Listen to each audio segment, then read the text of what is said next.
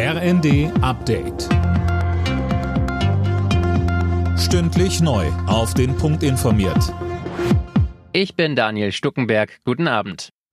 Der Bundesrat hat den Weg für das neue Infektionsschutzgesetz freigemacht. Ab Oktober gilt damit bundesweit eine FFP2-Maskenpflicht in Krankenhäusern, Pflegeheimen, Arztpraxen und in Fernzügen. Die Länder können noch weitere Corona-Maßnahmen anordnen. Die deutschen Tochterfirmen des russischen Ölkonzerns Rosneft stehen jetzt unter Treuhandverwaltung. Damit soll die Versorgungssicherheit gewährleistet werden. Rosneft wollte weiter auf Öl aus Russland setzen. Ab Ende des Jahres will Deutschland aber kein Öl von dort mehr beziehen. Zu den Rosneft-Standorten gehört auch die Raffinerie im brandenburgischen Schwedt. Bundeskanzler Scholz sagte, Das ist hier heute ein ganz wichtiger Schritt für die Energieversorgung in Deutschland und eine wichtige Entscheidung für Investitionen in die Zukunft in die drei ostdeutschen Länder.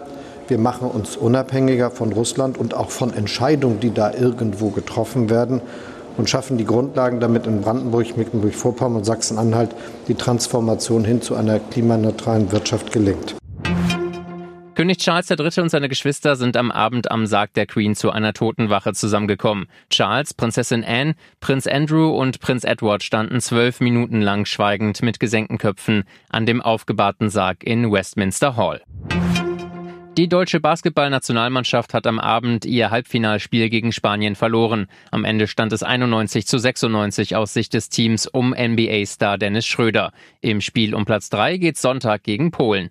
Dennis Schröder sagte nach der Partie bei RTL: Ich liebe die Jungs, die haben alles gegeben für uns und äh, für Deutschland natürlich und für die ganzen Supporter, die Fans.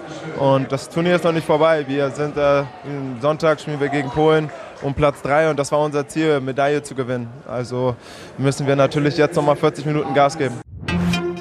Die deutschen Tennisherren haben sich vorzeitig für das Davis Cup Finale Ende November in Malaga qualifiziert. Das Team von Michael Kohlmann gewann am Abend mit 2 zu 1 gegen Belgien.